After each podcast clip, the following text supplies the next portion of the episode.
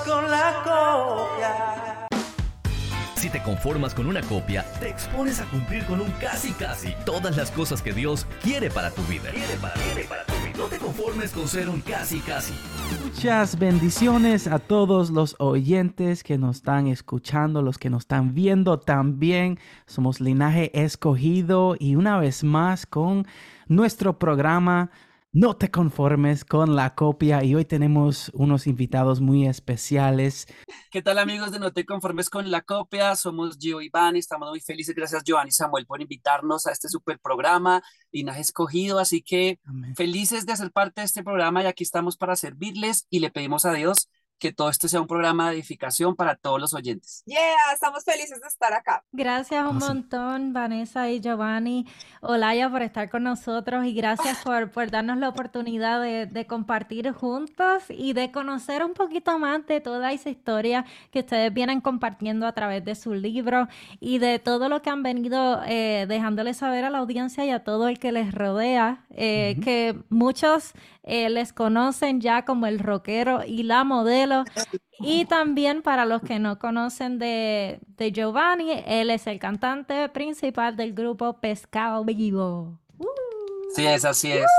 Dios nos permite tener diferentes roles, pero apuntamos siempre a lo mismo, sea con el rockero y la modelo, sea Giovanni solo, sea Vanessa sola, o sea Pescado Vivo, la modelo. Eh, Tenemos siempre la misma hablar, meta. Hablar de Jesús para que muchos lo conozcan y muchos se afirmen si ya lo conocen.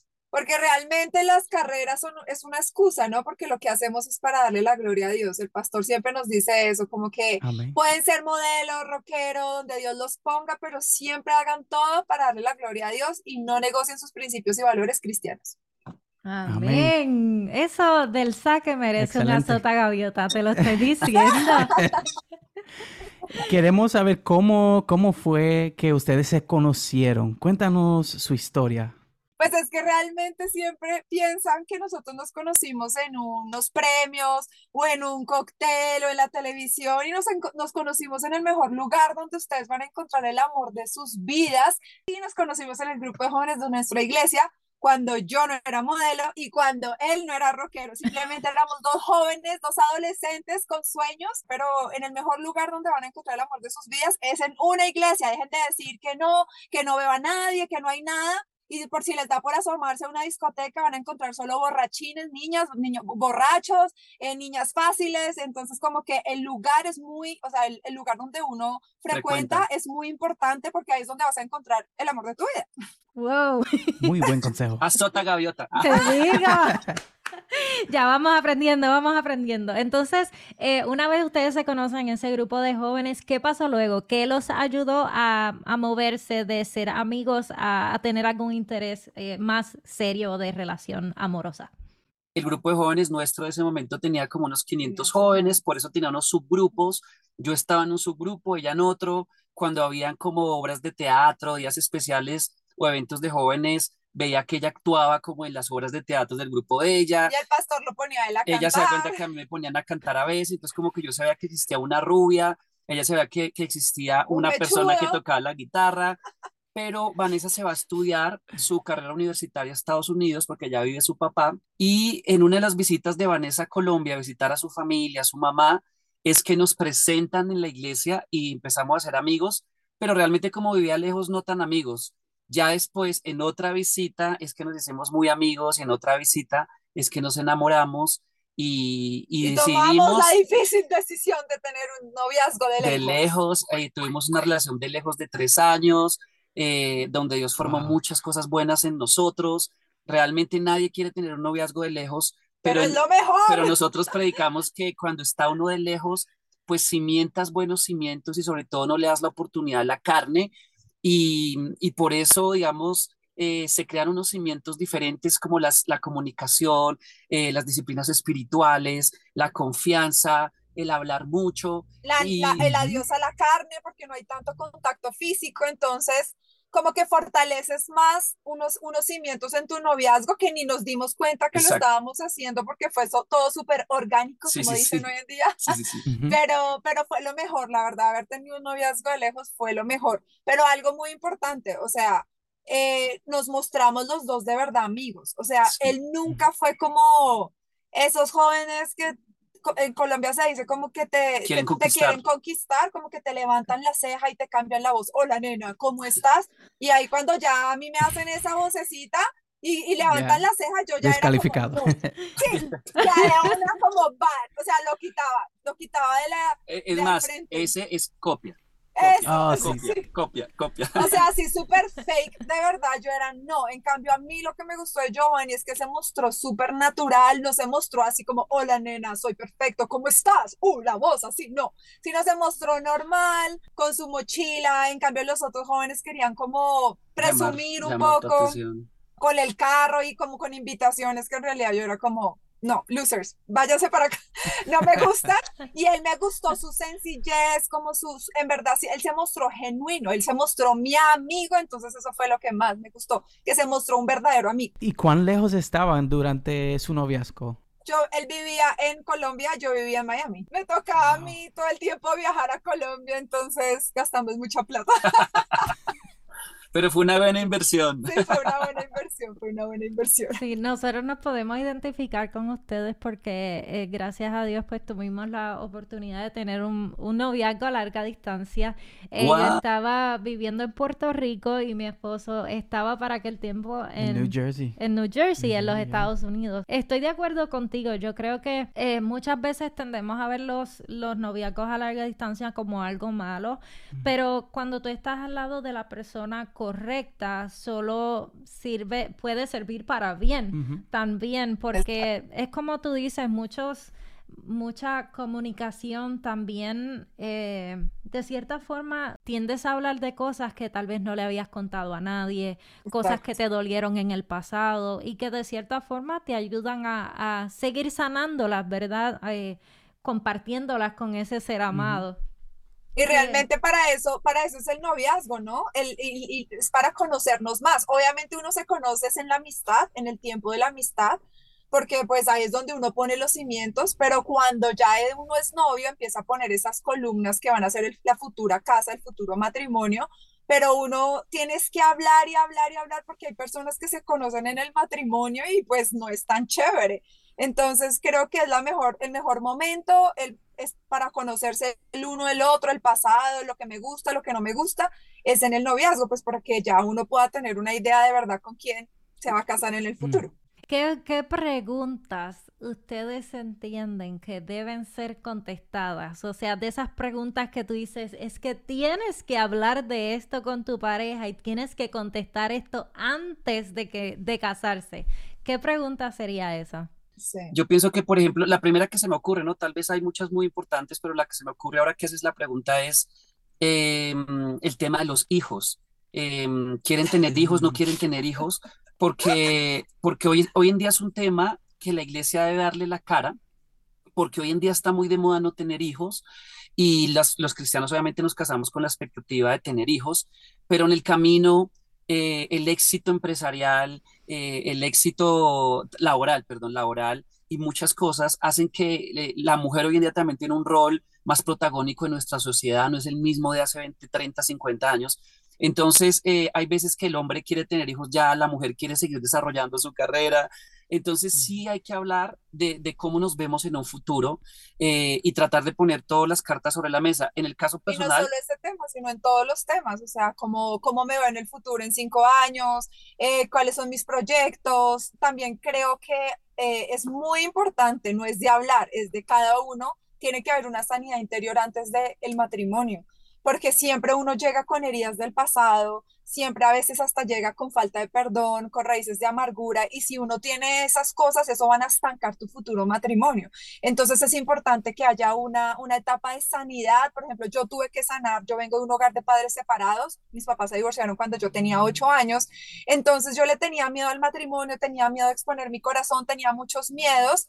Y esa sanidad que hice antes de casarme con él me sirvió muchísimo porque, pues porque pude sanar mil cosas que no sabía que traía. Él tuvo que sanar, eh, él, a él cuando, antes de que yo fuera su También novia. vengo de un hogar disfuncional, También. aparte me rompieron el corazón dos niñas dentro de la iglesia antes de Exacto. Vanessa. Entonces tuvo que sanar esas ¿Qué cosas y tuvo que, tuvo que sanar esas cosas para que, y yo siempre digo, Dios derrama su amor en nuestros corazones para que nosotros podamos amar con ese amor puro y verdadero a la otra persona. Él no tiene tiene la culpa que mis papás se hayan separado. Yo no tengo la culpa que a él le, haya, le, hayan, le hayan sido eh, infieles sus exnovias. Entonces, esas heridas pueden afectar nuestra relación y no nos merecemos eso. Entonces, es como, como sanar el corazón y no permitir que eso del pasado afecte nuestro futuro. Yo creo que eso es lo más importante realmente. Antes de, del matrimonio, lo más importante es sanar el corazón de verdad y tener las mismas metas juntos. Really good. Me encanta, me encanta eso. Eh, cuán importante es uh, la sanidad interior. Ok, so ustedes eh, estaban en el noviazgo tres años. Después que se casan, uh, ¿cuándo surge la idea de escribir el libro? Les comentamos que recién nos casamos a raíz de que Pescado Vivo tiene un reconocimiento aquí en Colombia a nivel no cristiano y a raíz de que la profesión de mi esposa se desarrolla es secularmente, pasarelas, eh, es la, ha sido la imagen de muchos productos. Eh, todo esto hizo que cuando nos casáramos la revista TV y Novelas nos buscara para hacernos una nota de, de un músico y una modelo más del medio del entretenimiento que se casan.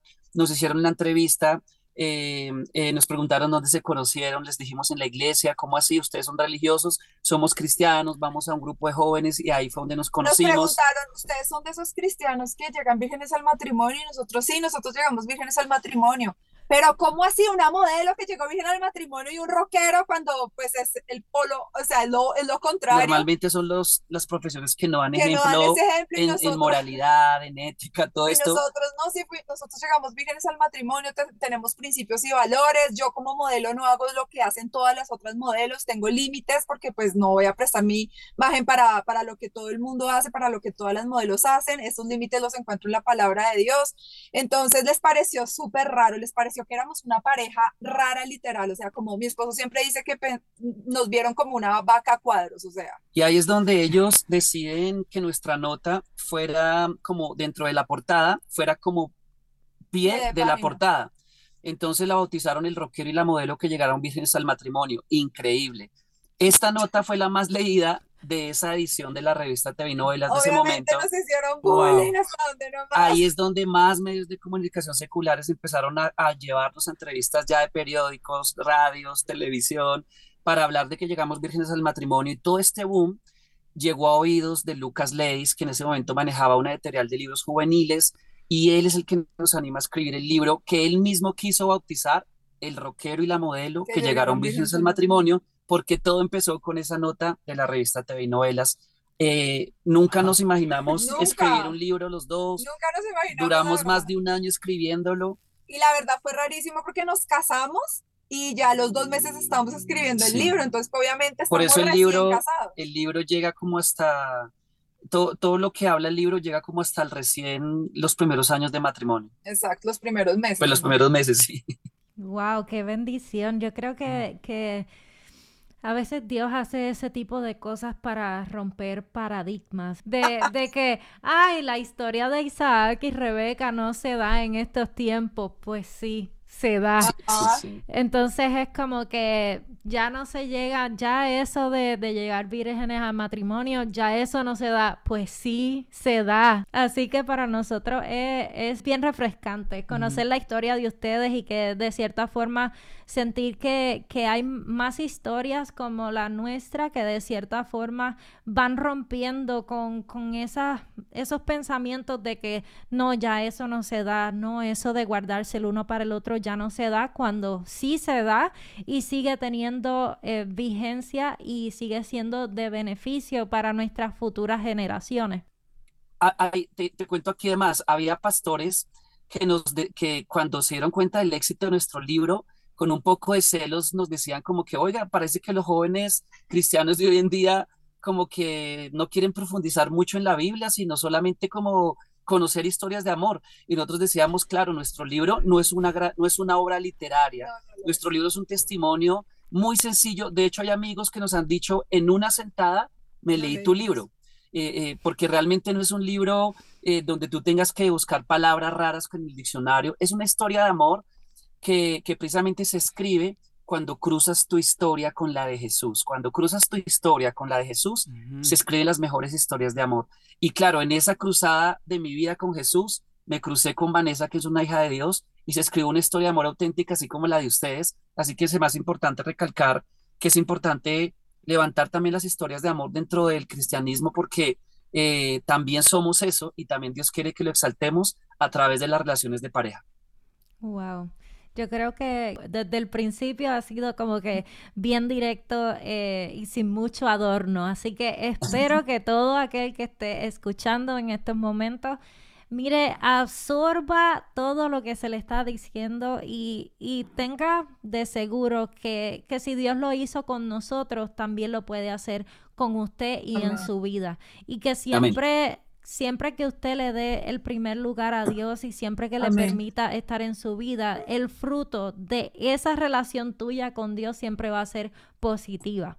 Así que eh, para usted y para sus futuras generaciones. Así es. Un último consejo para los jóvenes solteros que quieren hacer la voluntad de Dios y quieren conseguir esa pareja idónea o ayuda idónea que Dios tiene para ellos. Bueno, yo le quiero decir a todos esos jóvenes de pronto que están un poco desesperados. Este, este consejito va para ellos, porque uno, uno creería que los jóvenes se desesperan a partir de los 25 porque ya dicen, Dios mío, en cinco años llego a los 30, ¿qué voy a hacer? Pero los jóvenes están desesperados desde, desde los 18, I don't know why. Pero el caso es que este es mi consejo, escúchalo muy bien, duerme, cae en un sueño profundo como lo hizo Adán que cuando Adán le demostró a Dios que estaba confiando, que estaba descansando en él, fue que él abrió el ojo, vio al lado a Eva y dijo, carne de mi carne, huesos de mis huesos. Entonces, haz eso, descansa en Dios, por favor, en verdad, tienes que saber que Dios tiene el control de tus sentimientos, de tu corazón, no te pongas a adelantarte, los tiempos de Dios son perfectos, cada tiempo es, es, es, o sea, tenemos que vivirlo como es, pero a veces nos queremos adelantar y hacer las cosas como no son y nos ponemos a ayudarle a Dios y cuando le ayudamos a Dios no estamos confiando en Él, le estamos diciendo, Dios, tú no, tú no lo vas a hacer bien, yo escojo mejor y yo decidí que Él escogiera por mí. Y cuando yo le entregué mi corazón a Jesús, a Dios, Él se encargó de entregárselo directamente a mi esposo. Esto no es algo de que toma Giovanni, te entrego mi corazón. Ah, ah, eso fue toma, Dios te entregó mi corazón y Dios se lo entregó directamente al hombre de mi vida, que es Giovanni. Entonces, este es mi consejo, duerme, confía y por favor espera en él que él tiene lo mejor para ti. Azota gaviota. Yo creo que esta es la, primer, la primera sopa, el primer asopado de azota gaviota que vamos a dar en todo el programa.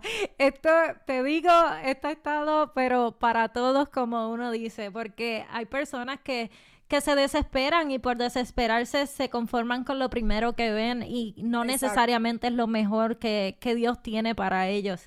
Yo antes de Vanessa escogí y me equivoqué dos veces y dos veces me rompieron el corazón. Por eso es que aprendí a decirle, Dios, como ya me cansé de equivocarme y tenía apenas 17 años y ya me habían roto mi corazón dos veces, es que yo le digo, Dios, como me he equivocado tanto en mis sentimientos, ahora escojo que tú escojas por mí. Y Dios escogió de lo que yo jamás en mi vida hubiera, me hubiera fijado. Eh, básicamente yo estaba metido 100% con Dios, como mi esposa decía, confiado 100% en Dios, eh, como, como mi corazón estaba tan herido, decidí entregárselo a Dios para que lo sanara y como que no quería equivocarme más, por eso no me importa si llegaba a los 80 años y no tenía novia, porque como pensé que me iba a seguir equivocando, dije, Dios, hasta que tú quieras, eh, mi corazón eh, lo va a tener alguien. Y finalmente Dios escogió por mí. Cuando yo me di cuenta, pues fue Vanessa la que dio ese paso de valentía un poco de romper el, el, el, hielo entre los dos en el tema del amor y ahí yo no lo podía creer, dije, wow, o sea, definitivamente Dios es el que está enviándome a Vanessa porque realmente no me esforcé mucho, no la conquisté, Dios la conquistó para mí. Y, y, y, eso también hablaba mucho en el libro. Sí me conquistó, ¿saben cómo me conquistó? Siendo el hombre más espiritual y más guerrero. Eso fue lo que esta modelo se fijó en él. Porque yo veía yo no sabía que la estaba conquistando siendo yo, queriendo ser yo el, el, un buen hijo de Dios, obviamente sin ser perfecto, pero eso fue lo que ella vio en mí y le gustó. Y cuando ya él se dio cuenta que estaba el gustico, ahí sí ya me conquistó, obviamente. me fui con toda cuando dije, le llamo la atención, con todo el batallón y gracias a Dios tuvimos la victoria. no, realmente es, algo sorprendente porque cuando uno está en ese tiempo de soltería, en ese tiempo de, desesperación entre comillas, o sea que uno quiere saber que, quién va a estar al lado de uno, cuándo lo vas a enviar. Y yo, yo decía, bueno Dios, ya yo estoy preparada, envíame lo que no llega, pero uno piensa, pero será que yo estoy, porque empiezan los comentarios a decirte como que, eh, pero qué, Joan, que estás muy exigente, que... Eh, Exacto, estás siendo demasiado exigente, estás viendo demasiado los detalles y realmente, mire ese muchacho, el buen ministerio que tiene y uno, pero es que no me gusta, no siento ninguna conexión. Pero por otra parte, es muy, muy claro que hice y es muy claro en su historia y en la mía también, porque yo, yo tenía ese temor, yo decía, bueno, pero ¿será que, y si el muchacho que Dios tiene para mí será, será feíto? O sea, no me va a gustar físicamente. Y les puedo decir con honestidad que la vez que Sammy, estábamos en una fogata y Sammy estaba al lado mío y por primera vez me estaba diciendo que me quería conocer y todo eso, yo lo veía resplandeciente. O sea, yo, yo lo miraba y yo decía, no puede ser que este muchacho me esté hablando y que me está diciendo que me quiere conocer. O sea, yo estaba impactada, pero impactada. Así que... De rojo y todo. Definitivamente Dios supera las expectativas, como uno dice, y que Él conoce también nuestro corazón y nuestro gusto. Y no solamente piensa en ti en un futuro, en, en tu ministerio, sino también en tus gustos y, y cómo tú te vas a, a sentir feliz y, y, atraída, ¿verdad? Por esa persona el resto de la vida. Así que mire, mi hermano, si le ha quedado alguna duda, querido oyente que me escucha, no hay duda alguna. Si usted espera su lo que la respuesta de Dios, lo que Dios tiene para su vida, le va a gustar, le va a encantar para hoy, para mañana y para años hasta que la muerte lo separe. la vida. Así es. Así es, Joan, y déjame agregar algo que es muy importante porque tal vez nos estén escuchando adolescentes. Eh, entre más rápido te novies, más rápido te rompen el corazón.